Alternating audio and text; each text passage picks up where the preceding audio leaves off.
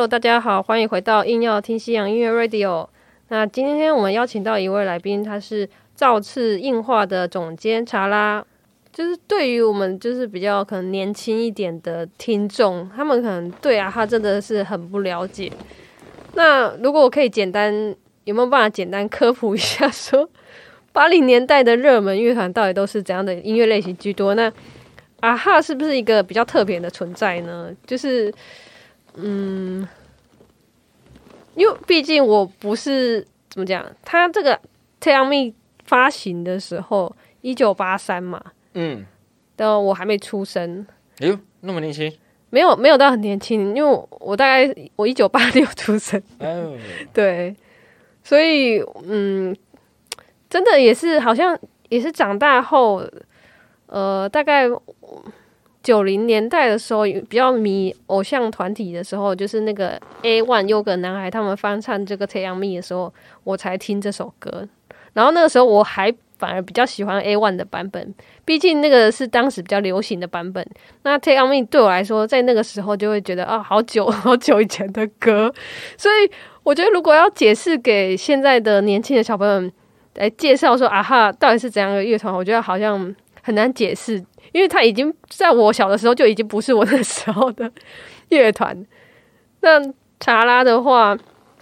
你觉得有办法可以比较白话一点，就是推坑一下啊哈的音乐给年轻的小朋友吗？啊哈的音乐吗？对啊，如果你喜欢任何有合成器或电电子琴的乐团，不管台湾的独立乐团还是国外的，那台湾现在有很多很多乐团都有电子琴嘛，哈，对。啊，或电钢琴，电钢琴比较少了，都是电子琴，然后合成器。你们通常就会喜欢阿哈，因为阿哈其实它的呃音乐建立在合成器、电子琴的旋律上，多半比较不会去管它吉他在弹什么了，多半啦，大家都会先想到它的电子琴的旋律嘛。对，哦，比如 Take On Me 起奏，鼓鼓完之后就直接进所谓的键盘。嗯，那键盘那个旋律太经典，那个 riff 太经典。对啊，好，所以它就建立在这样的一种舞曲节奏上的流行歌曲。那我们的术语叫做合成器流行啊，对，叫 synth pop，嗯，就是它就合成器为主。那在八零年代其实出现很多合成器团哦，那它往前追溯其实是七年代 disco 的影响了，哦，就七零年代 disco 舞曲，哦，那。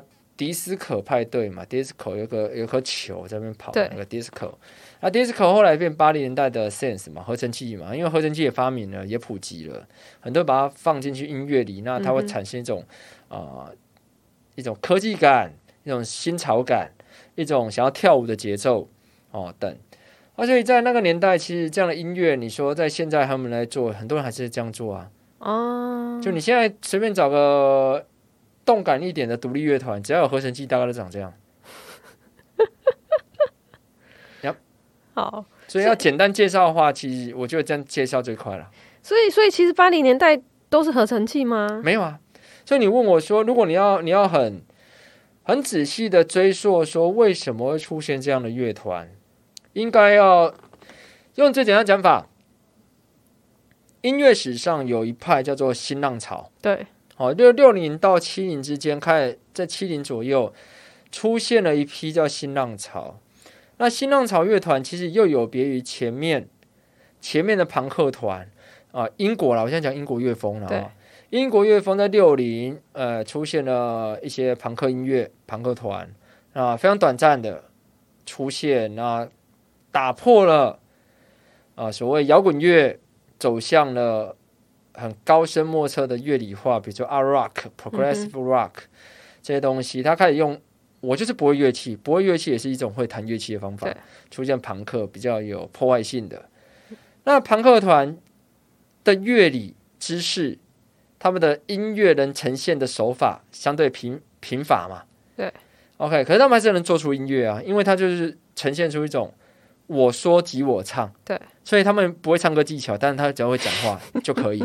虽然每首歌听起来像念歌，可是他们就是振振有词，哦，就是他们那种唱歌方式变成一种美学。对。哦，比如说我们现在台湾现在的呃伤心欲绝哦，你不需要很会唱歌，哎，你去翻唱杨乃文叫自找死路，哎，但是 OK，大家就会喜欢你，因为我说及我唱嘛，就你唱歌，我们要要求你就是呃台湾好声音等级啊，就你只要会说话就好了啊，唱歌像说话一样就可以。他攻击力道好强哦，庞克乐就是这样子嘛。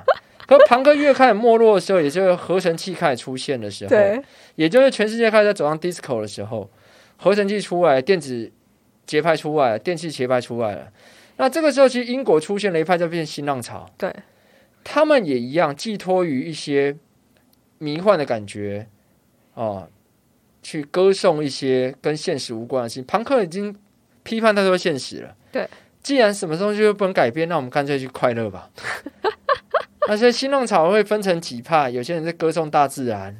也在歌颂那个花鸟啊、太阳啊什么啊，歌颂爱情、歌颂人生啊。然后音乐开始加加入了电子节拍啊，那这个飘来飘去的、飘来飘去的啊。新浪潮、新浪潮团，那新浪潮团呢，再往后走才会出现像合成器、合成器流行，对，synth pop。原因在于新浪潮是小众，当你慢慢的这样的配器美学。被越来越多人接受的时候，主流音乐就会偷去用了。没错，偷去用之后，就开始出现所谓的，就这样流，这样同时在 disco，因为 disco 在很多乐评人的讨论当中，永远是把它忽略掉。但是千万别忘了，disco 的节奏根源在黑人摇滚的 disco 节奏，是直接全球化到欧美两两地都内化那个节奏感。对，那节奏感又内又又转化到所谓的键盘乐器上。哦，就是很多人的键盘乐器是当节奏组在打的，嗯，啊哈，其实就是把它当节奏组打，对，哦，只是厉害的地方在键，他们键盘手 Magna，Magna 他是 呃很会写前奏的 riff，可是，一到一进主歌之后，他把它当成节奏乐器来打，因为他本来就不是弹键盘的人，他是吉他手。对我有看到那个电影那段，我真的觉得很妙，我我可以讲讲一下电影里面那段，就是。他们有两位吉他手，但是想要有一个去弹 keyboard 嘛，嗯，然后另外一个人就是可能是比较主导能力比较有怎么讲，比较强势一点，所以他就叫另外一位，然后那个被叫去弹 keyboard 那个就很不甘愿，然后可是另外一位就安慰他说：“哦，你 你在 keyboard 上发挥的如鱼得水。”我看到那段都快笑死。对啊，他他其实本来应该吉他手的啊，对。所以时空脉络来讲的话，在英国是先朋克，朋克的唱法，就朋克音乐本质，你先不要管哦。对，你把吉他啊这些啊降到最低，然后突然间出现了一个键盘乐器，唱法其实是一样的哦。唱法那不要带那么多愤怒，嗯，你把你的念唱的方式变得轻柔，变得爱这个世界。你就会变成新浪潮，啊，因为新浪潮是根基在电器乐器上。对，OK，跟他唱法是一样的哦，跟朋克乐其实是一样唱法，只是不带愤怒而已。哇！新浪潮里面，如果你特别爱这个世界，就变新罗曼、新浪漫乐风。OK，然后因为新浪漫乐风跟新浪潮同一时间，他们都是带电器乐器的、电子乐器的，越来越多的人接受之后。小众就会变大众，或者说大众流行就会偷元素。嗯，所以在这部片里面有讲到一个很重要的事情，很多观众在看前十分钟会觉得说啊，我我我就是要来听 Take On Me，你干嘛跟我讲？你你们你们当时当初是吸收哪些音乐音乐元素？对，各位你喜欢一个人，难道你不会去回溯一下他是怎么长大的吗？对，你喜欢的乐团，你当然要知道他是怎么吸收养分的嘛。对。对不对？所以这部片其实前半段就已经讲了。嗯，他们当年决定从挪威直接冲到英国。嗯，哎，他们所谓冲到英国是类似神风特工队的概念哎，机票买了，没人想要不要回来，直接去英国哎，很猛哎，直接去英国哎，对，然后就直接在那边混那边的当时的 club，然后听当时的所有团。对，当时的英国在片中其实当时就新浪潮团。对。里面那几支都是新浪潮的团，就是键盘手在那边敲东西，然后那个主唱在那边呻吟，可那那个那个不叫唱歌，那个其实就朋克乐唱法是不带愤怒而已，他还是念唱的一种。所以你说新浪潮乐团会不会有会很会唱歌？当然有，很少数，多数就是像那样子。我不太需要唱歌技巧，我只要爱这个世界就好。啊，就是可是庞克就是我不需要会歌唱技巧，我只要恨这个世界就好，我只要恨女王就好。这些不同茶，他们的爱恨是不一样，可是技巧是一样的。好，所以。今天啊哈到英国那个时候，就因为他英英国当时在流行新浪潮，嗯，甚至里面有一些支派是新浪漫，对，那他们吸收到养分，嗯，吸收到那一种所谓的键盘如何使用，如何让键盘带旋律，对，才会出现啊哈这首歌原本在挪威写的时候的版本，跟他们到英国的时候所想到的版本是完全不同，对，因为他们在挪威的时候，他们接受版本都还是比较 old school 的摇滚乐。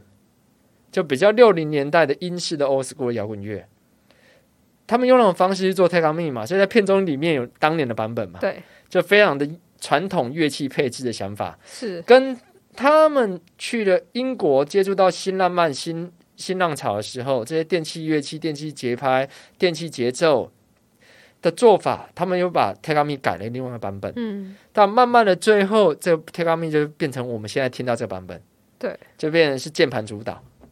从吉他主导到键盘主导，它就是完全就是英国英国摇滚乐史或英国音乐史演变之一。呀，我觉得因为可以说他原本创作的能力就不错吧，所以就是可以改变一下，然后就变成就是整个一炮而红。其实其实我不会这么看了，是哦，呃，因为因为啊哈前面前身啊，对，他可以讲前身啊哈。的团叫 Bridge，在片中有谈有谈到，啊哈有很多歌其实是在 Bridge 时期就写好了。对，Bridge 就等于是啊哈没有主唱，没有现在的主唱 Morton 的时候的团，就只有其他两个团员，然后再加另外两个团员，总共四个人。这四个里面，呃，现在的阿哈团员的 Paul 跟 Magner，他们认为他们想说，我我在挪威混，你混不出名堂，我干脆去英国啊。嗯，其他两位。两位团员不要嘛？对，所以就只有两个飞到英国嘛。对，然后他们到英国之后，才觉得说我还是需要一个正统的主唱嘛。对，所以所以才 Morton 才过去嘛。嗯，所以他们三个人就在英国发展嘛。可是他们在挪威的时期，其实他们的想法都还是吉他本位思考。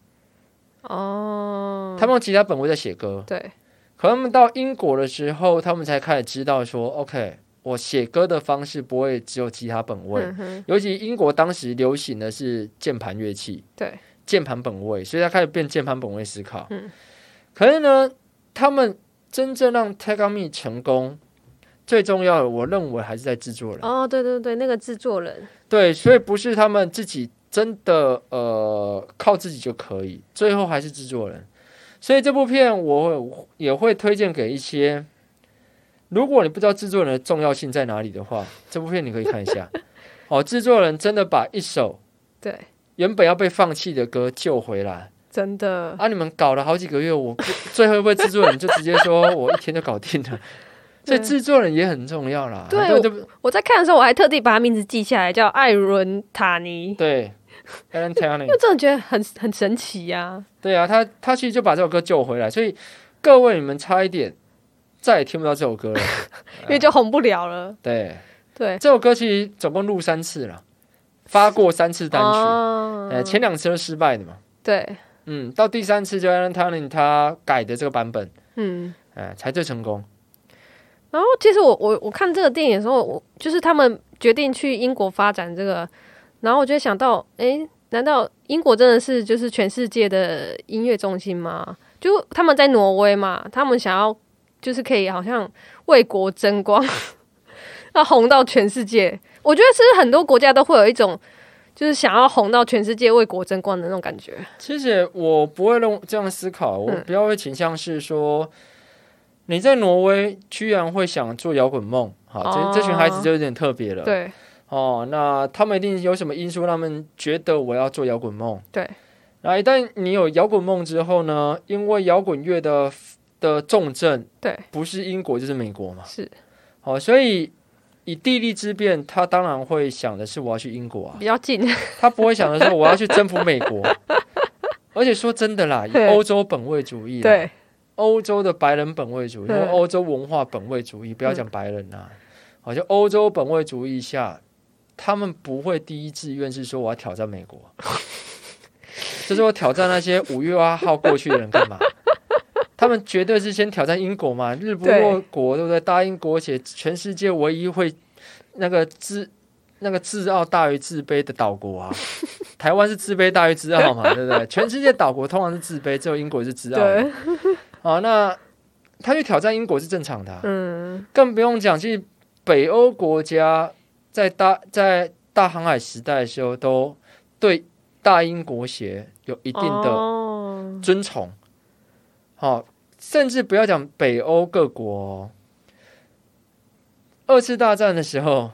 哎，我可以讲到二次大战去了啊，可以哈，没关系。二次大战的时候，其实希特勒犯了一个最大错误，就是他根深蒂固太过于尊敬大英国协。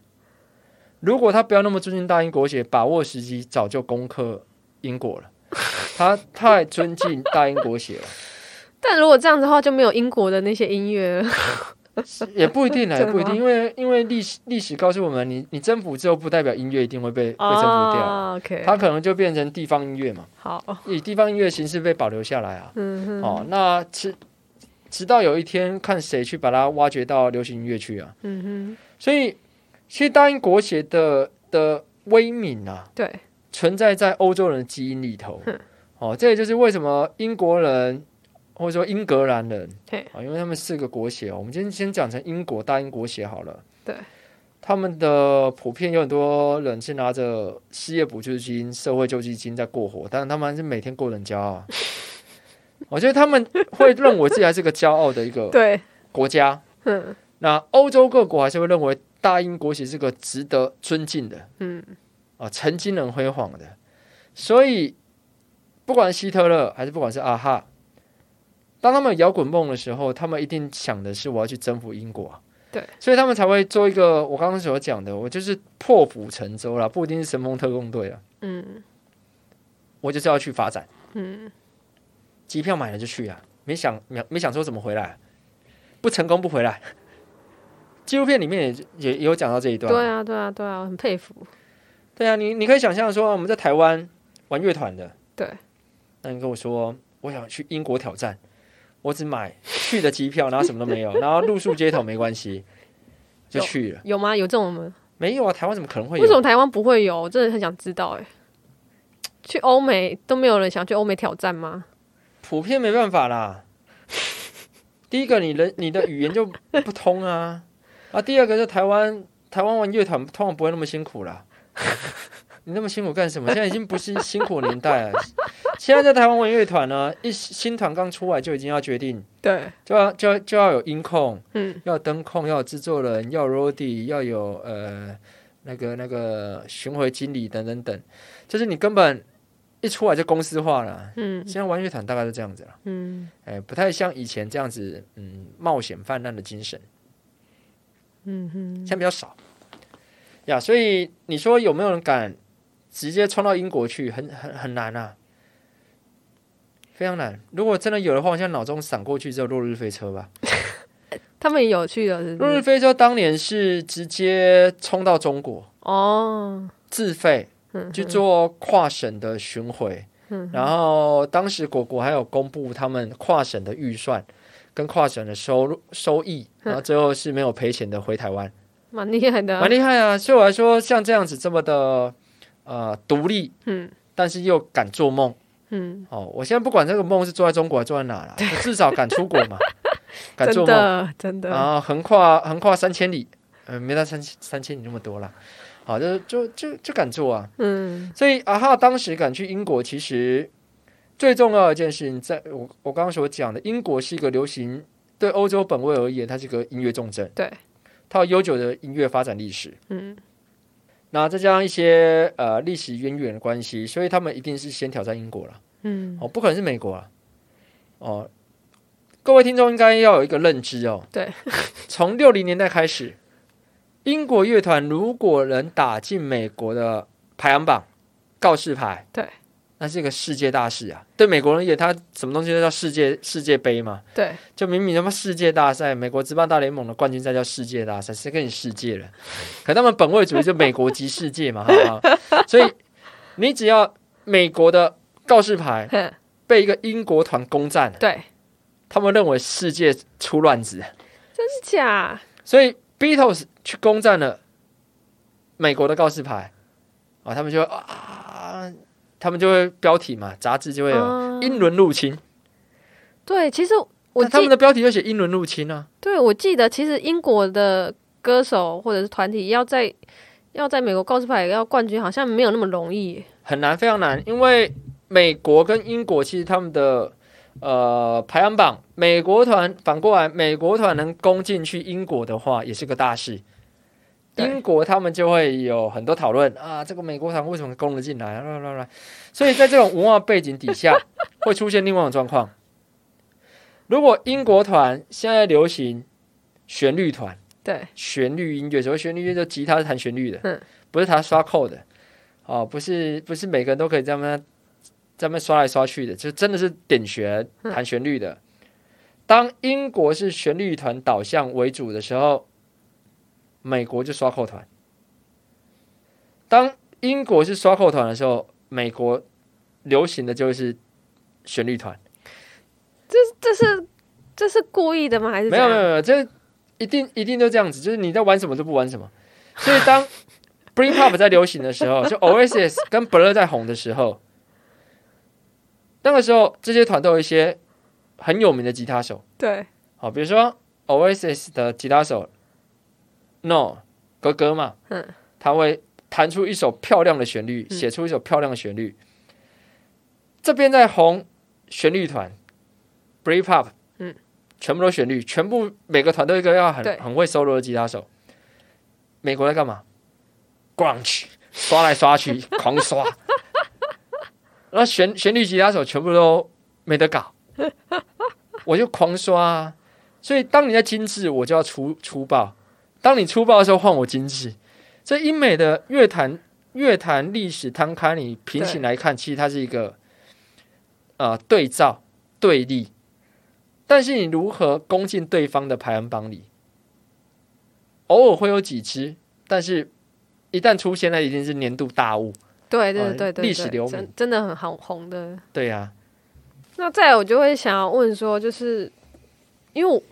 以我本人就是我一直都不知道，哎，啊哈，原来一直还有在活跃，就到底他们为什么在台湾的音乐的监督这么低啊？就是后期之后，台湾其实我问过一些前辈了哦，台湾对他们了解一直停留在第一章，对，啊，那后来的唱片因为卖不好，卖不好就完全没再进了，哦，完全没再进了。啊，因为他们是华纳的嘛，嗯。华纳签约嘛，那一直以来都签在华纳底下。那第一张卖的非常好啊！各位如果有兴趣，你就上 Spotify 搜寻啊哈，对，你会发现一个很有趣的事哦。你就搜寻啊哈下去之后，他的歌单建议前六首全 Take On Me，那怎么可能？一个团写一首 Take On Me，应该就只有一首嘛，对不对？没有。他的聆听排行榜，对，搜寻建议出来，嗯，六首 Take On Me 是有不插电版、现场版、专辑版，什么版什么版，你就知道一件事，到串流时代，嗯，你去搜寻啊哈，你根本就是还是只是想听一首歌而已。这也就是为什么啊哈四十周年要拍这部纪录片。我一直觉得这部纪录片它只是最后结结局其实是。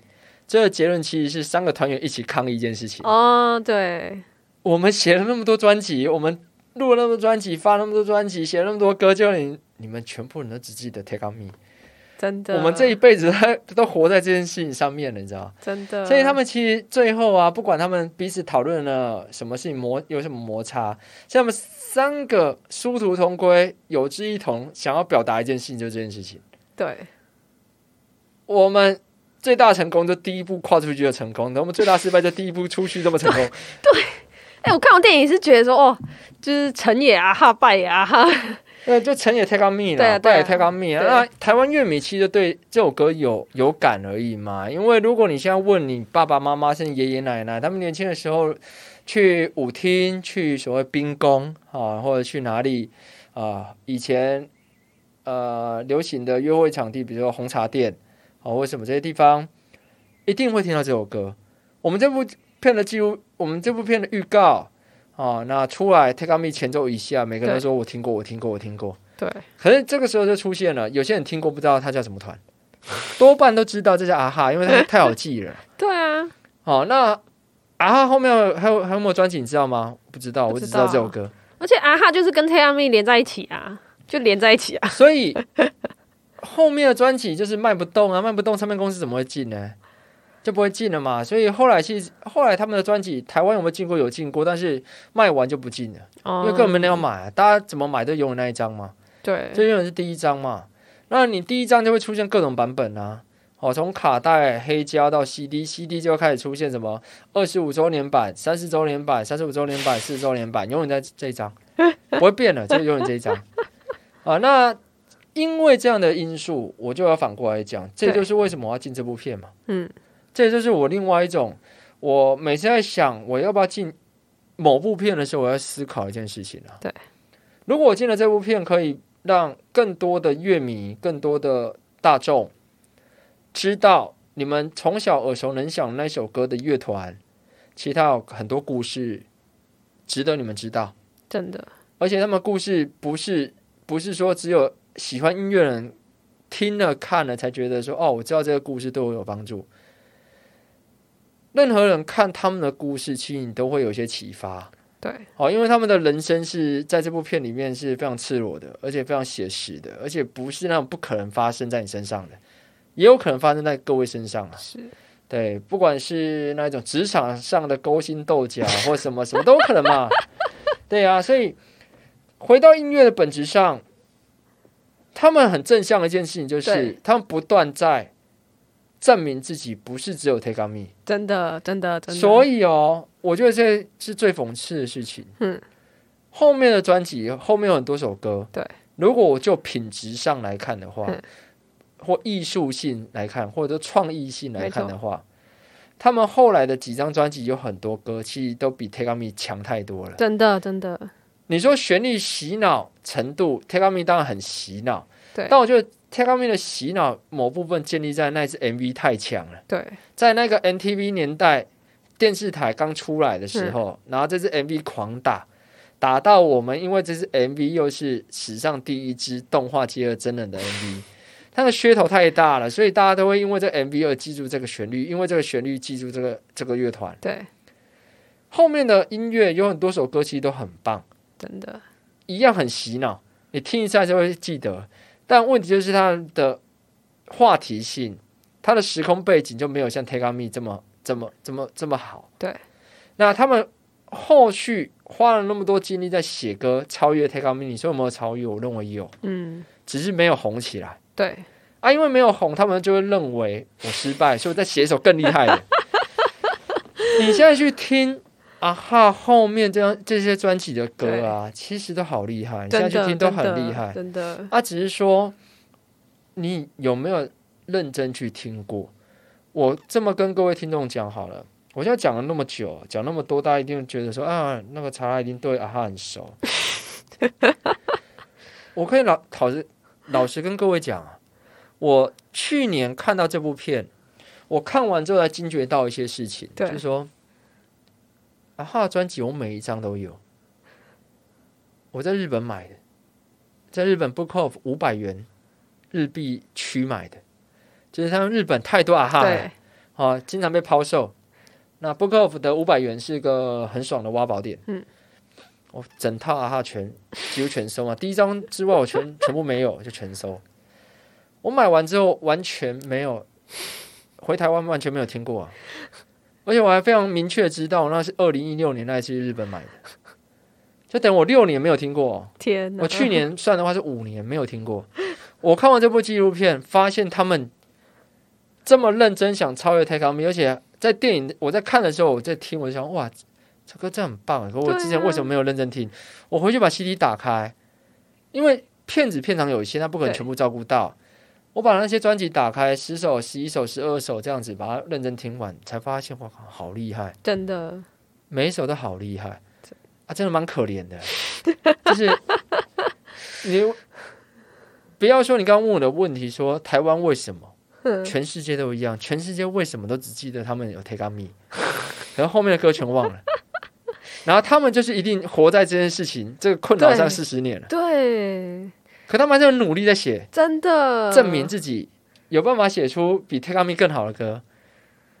所以这样论述到最后，只告诉我们一件事：你一首歌到底有没有写好，真的不在于 乐理分析，真的不在于结构分析、配器分析等等这些乐评人分析。而这首歌如果天时地利人和刚好碰到。就是洗全世界所有人的脑，真的洗完之后，因为大家太习惯这个旋律了，就是说这首歌的经典。哦，对，这跟乐理分析完全无关，对，跟你创作企图无关啊，跟执行力或者说啊，我那个时候写《Take Me》的时候，我又不成熟，我后来成熟，为什么反而不喜欢？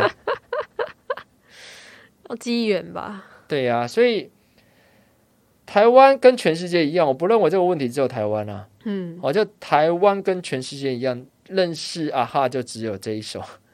那只是说台湾因为 CD 卖的更差啦，对，所以后面的专辑根本连进都没进啊。嗯，对啊，有没有印象？片中里面最后讲到那个山脚下那一张专辑嘛？嗯，哦，The Road of the Mountain。对，呃，那一张其实很好听哦，也是 Spotify 一点啊，每每首歌都好听。等于他们解散后又重组回归的发的那一张嘛？对，但是台湾完全没有啊。完全连进都没进过，就完全没有。可是我们印象？电影中里面我讲到那张专辑是他们除了首张专辑之外卖最好的一张。是哦。对啊，最后字幕有写嘛？嗯。就他们他们他们除了首张专辑之外，山脚下是卖最好的。嗯哼。对，重磅回归啊！带来一张那个每首歌都超好听的。嗯。然后。对啊，因为我我看完电影，我我觉得我也是蛮有点震撼吧。因为听到后面就听完之后，我发现，哎靠，跟 c o 好像哦。我才发现，哎，其实很多音摇的乐团应该都有受到他们的影响吧，或者是说，嗯，就是以他们就是电影后期展现出来那些音乐，我就觉得水准超高。可是为什么？就是以近代来讲，就是比比如说比较年轻一点的乐迷啊，就感觉好像没有把阿哈当成一个就是哦当代的大团或者是怎样啊，就就觉得他们好像整个又被低估。那我就会想说，到底为什么？就是因为因为你比如说去国外看音乐季，现在的那种压轴不是都是就是最红的吗？但我应该也没看过阿哈当压轴吧。啊哈啊哈，很少参加音乐季吧？对对对，但我音乐季也不会找他们啊，因为他们比较属于专专场团啊。对啊，他们就比较是专场乐团，他们比较不会去做音乐季表演了。对，但我想表达是说，就是感觉他们就是没有受到，就是就是以后面这二十年来说，应该没有受到全世界很大的瞩目，就觉得蛮可惜的。哎，其实还好啦。我认为他们自己很很能调试，我不能代表他们说话。但我觉得他们蛮蛮能调试这事情的。就到后期，因为他们前期就是太想证明自己嘛，对，证明自己不是只能写太高密的，所以他们第二张专辑其实是把自己想的太复杂了。对。哦，就是我不要被你们定位成那样，所以我要展现我音乐创作实力。说我每一首歌都要搞得很像是 Queen 的《波西米亚》P 啊，《波西米亚狂想曲》三段式的。哦，就这边什么元素都融合在一起，而且我可以融合的非常好。然后每一首歌的重量跟跟分量都很重。哦，那整张专辑听起来其实确实你们展现你们音乐天分，但是我在聆听上真的是很吃紧。因为尤其是我的预期是，你们前一张是 Take On Take On Me 这样的的一首单曲，你后期给我的，你第二张专辑就要给我这样的调性、这样的分量、这样的密度，然后第三张又觉得说不行，我第二张这样做果然市场失败，我应该听公司的话，然后我要写一个更 popular 的。哎，第三张的歌其实比第一张更更流行啊，Touch 啦，然后这些歌其实更流行，那 MV 拍的更怂。结果反而没有红哦，那当时就很多人批评嘛，就啊哈根本就人格分裂乐团，就你们到底要干嘛嘛？对，你们要自杀嘛？你们突然间人人家说你是偶像乐团，不爽就开始在做做每一每一首歌，嗯，都跟波西米亚狂想曲一样，我就只能这么举例。嗯，就第二张专辑的每一首歌都是两段式、三段式、四段式的，它不是那种 A B A B 很简单的写法，它是 A B C D 好几段，然后不同东西全部混在一起。啊，那到第三章又又回到那种一一条长直通到底，对，呃，很直线、很直观的流行音乐。嗯，好，那一个乐团，你这曲风变来变去，想法变来变去，其实大家无所适从啊。